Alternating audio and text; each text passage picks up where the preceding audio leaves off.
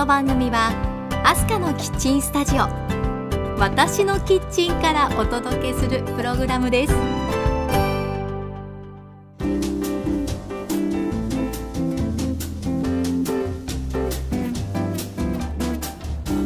ハロー前田アスカです。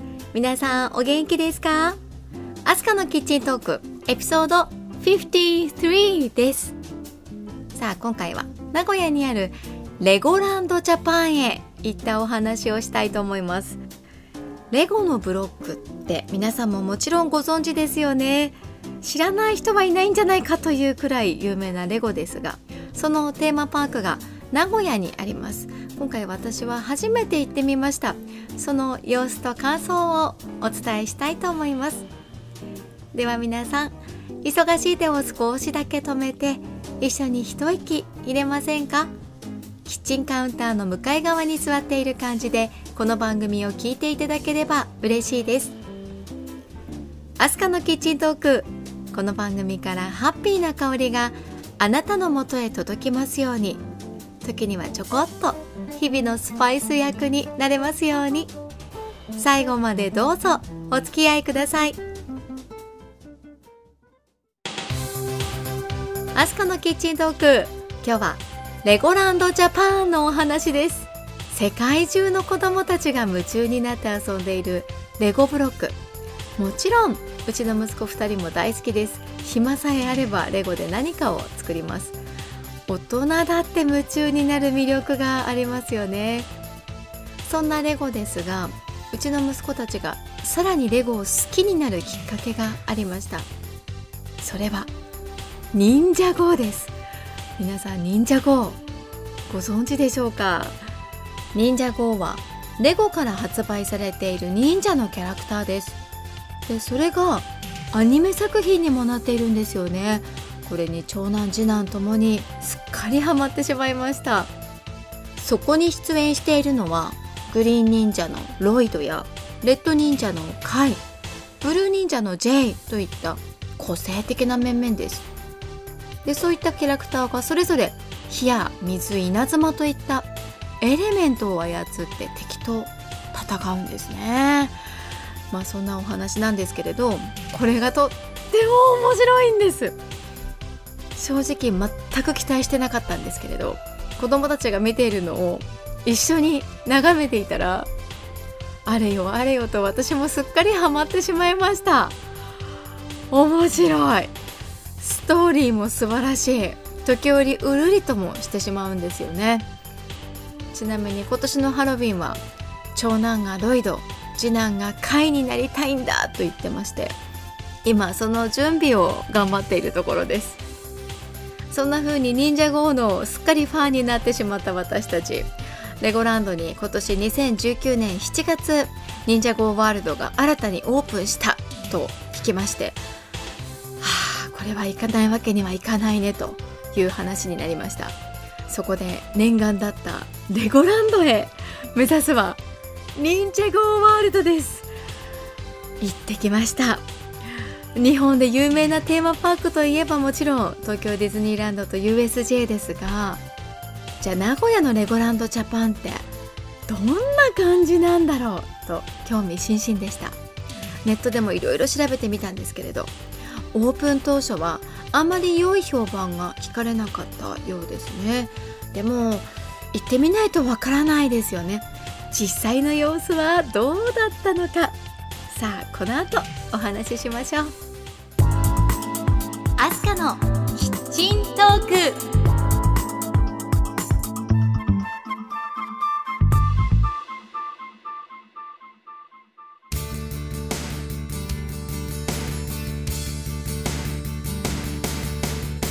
アスカのキッチントーク。今日はレゴランドジャパンへ行ったお話です。私たちが訪れたのは2019年9月の日曜日でした。まずゲートをくぐるともう早速レゴで作った巨大な作品が展示されてありました。あれはドラゴンだったのでしょうか？それがまあ素晴らしい出来栄えでうわーと思わず感嘆してしまいます。まあ、そんな風に園内には至る所にこれ本当にレゴで作られてやるんだよねという作品がたくさん設置されていました。大きな象もいたし可愛いパンダ恐竜なんかも見つけましたけれどもそういったものを見てるだけでワクワクしてしまいます。結構色合いがサイケデリックだったりもして写真に入るスポットがたくさんありました。いやほんとこれ一つ一つ作ったんだと思うと頭が下がる思いがしましたね。園内にはアドベンチャーやレゴシティといったさまざまなアトラクションがあります。歩いてみて思ったのはレゴランドってそれほど広くないんですね。まあでもそれが私たちにとってはちょうどいい感じだったかなと思います。というのもねあんまり広すぎると子供たちが疲れます。で子供たちを連れて歩く大人もやっぱり結構疲れちゃうんですよね。なので狭くもなく広くもなくというスケール感がちょうど良かったかなと私は思っています。でそれぞれの乗り物も案外あっさり終わっちゃうんですね。もうちょっと長くてもいいかなっていうところはなきにしもあらずなんです。時間も短め。あっという間だったな。物足りないなと言ってしまえばそれまでなんですけれど。でも考え方によっては小さな子供にはちょうどいいぐらいなんですよね。それとあんまり混み合っていないということも一ついいなと思ったポイントでした。ありがたかったです。一つの乗り物に乗るために1時間待ちとか2時間待ちが当たり前時折3時間待ちとかなっちゃうと正直しんどいじゃないですか。でも私が行った日は日曜日でしたけどそれほど混んでいませんでした。乗り物にも割とスムーズに乗ることができました。それは本当に助かりました。まあちなみに乗り物によっては身長制限があるものもあります。そこは、まあ、そんなたくさんでもなかったなという印象なんですが気をつけてください。うちの4歳の次男くんはああともう数センチで乗れるのになというものがいくつかありました。さあそして肝心の忍者ゴーワールドなんですがこの後詳しくお話ししたいと思います。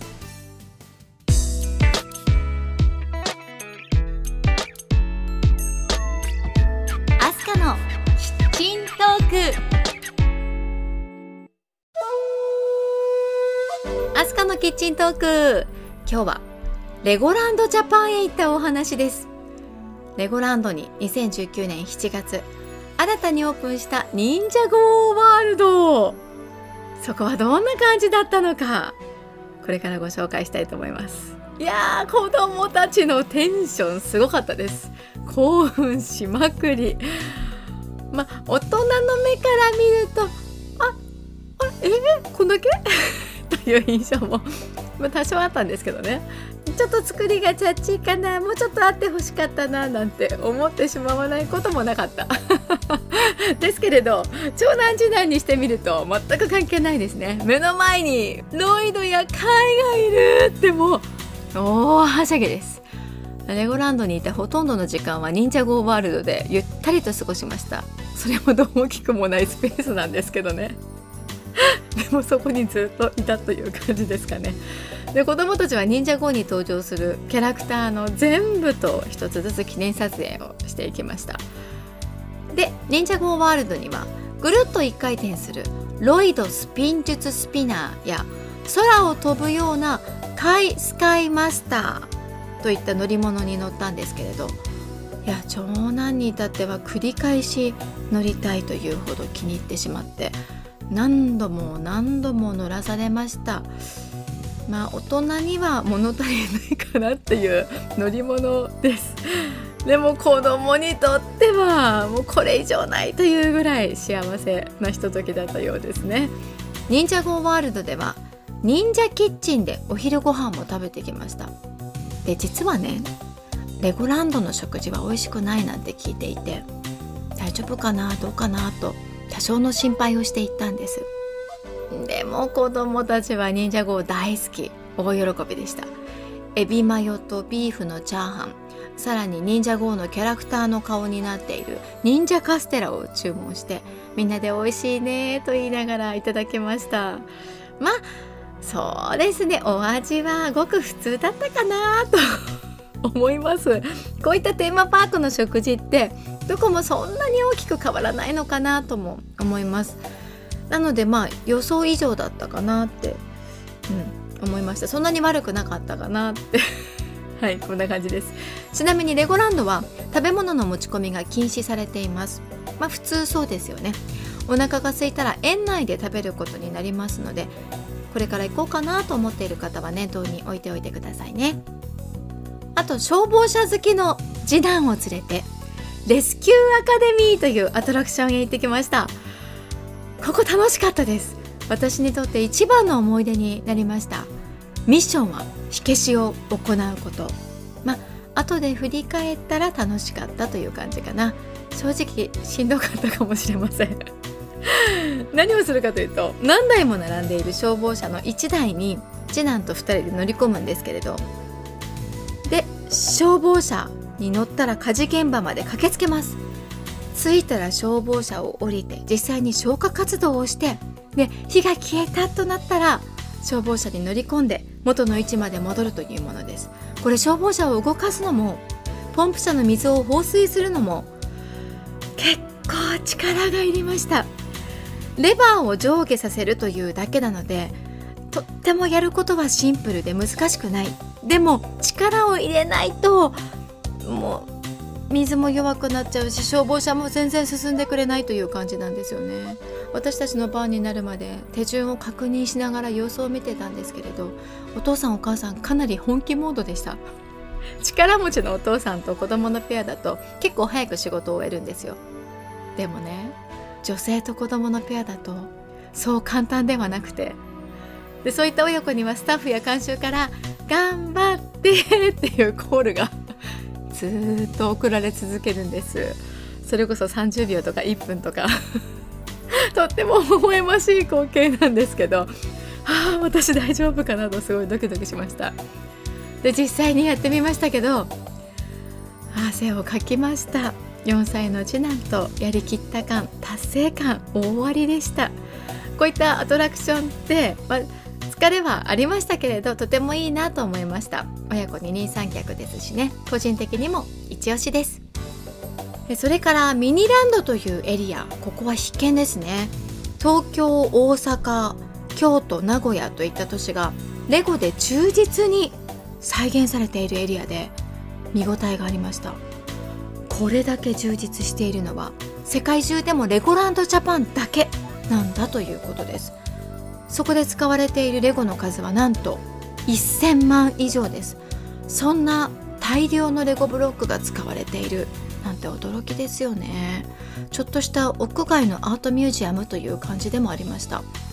展示されているのは例えばスカイツリーとか東京駅お城京都の寺院なども見つけましたけれど感動もののレゴ作品が並んでいます。レゴランドへ行った際にはぜひ皆さんもじっくりと見物してみてくださいね。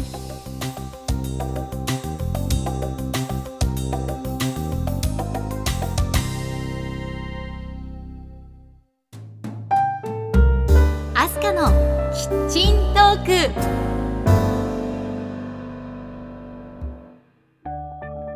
アスカのキッチントークエピソード53エンディングの時間です。今日はレゴランドジャパン行ったお話でしたがいかがだったでしょうか？考えてみると東京ディズニーランドや USJ はその中へ一歩足を踏み入れると外界をシャットアウトしてテーマパークの世界に誘いますよね。でもレゴランドってちょっとそういう感じとは違うんです。規模もそれほどではありません。なので USJ や東京ディズニーランドへ行くのと同じようなイメージで行っちゃうとあれ？ちょっとがっかり。なんてことになるかもしれないですね。でも気楽にレゴの遊園地を楽しむという感じで行ってみてください。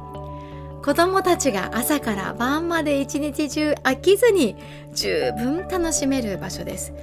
子供目線だと最高のエンターテインメント施設です。なので大人も子供時代に帰って楽しんでみてください。閉園の時間になってもうちの子供たちはまだ帰りたくないモード全開になっていましたし結果子供たちの大好きな場所になりました。もうねその後も何度も何度もまた行きたいと言ってますしね。ここは特に小さなお子さんがいるお家であれば間違いなくおすすめできる場所だなと思ってます。プレイグラウンドも充実しているんですよね。いやうちの近くにあったら我が家も年パスをゲットして頻繁に通いたいくらいです。あそうそう。レゴランドを後にしてその日の夜名古屋名物の味噌煮込みうどんを食べました。あー美味しかった。ひつまぶしにしても手羽先にしてもそうですけれど名古屋の美味しいものっていろいろありますよね。そんな名古屋名物巡りもまたしたいなと思いますしこのポッドキャストでもお伝えできたらなと考えています。ということでアスカのキッチントーク今日もお付き合いありがとうございました。次回の配信まで皆さん元気にお過ごしくださいね。お相手は前田明日香でした。See you! 最後はアスカのウィスパーじゃんけん。いくよ。最初はグーじゃんけん。パー。今日も元気にいってらっしゃい。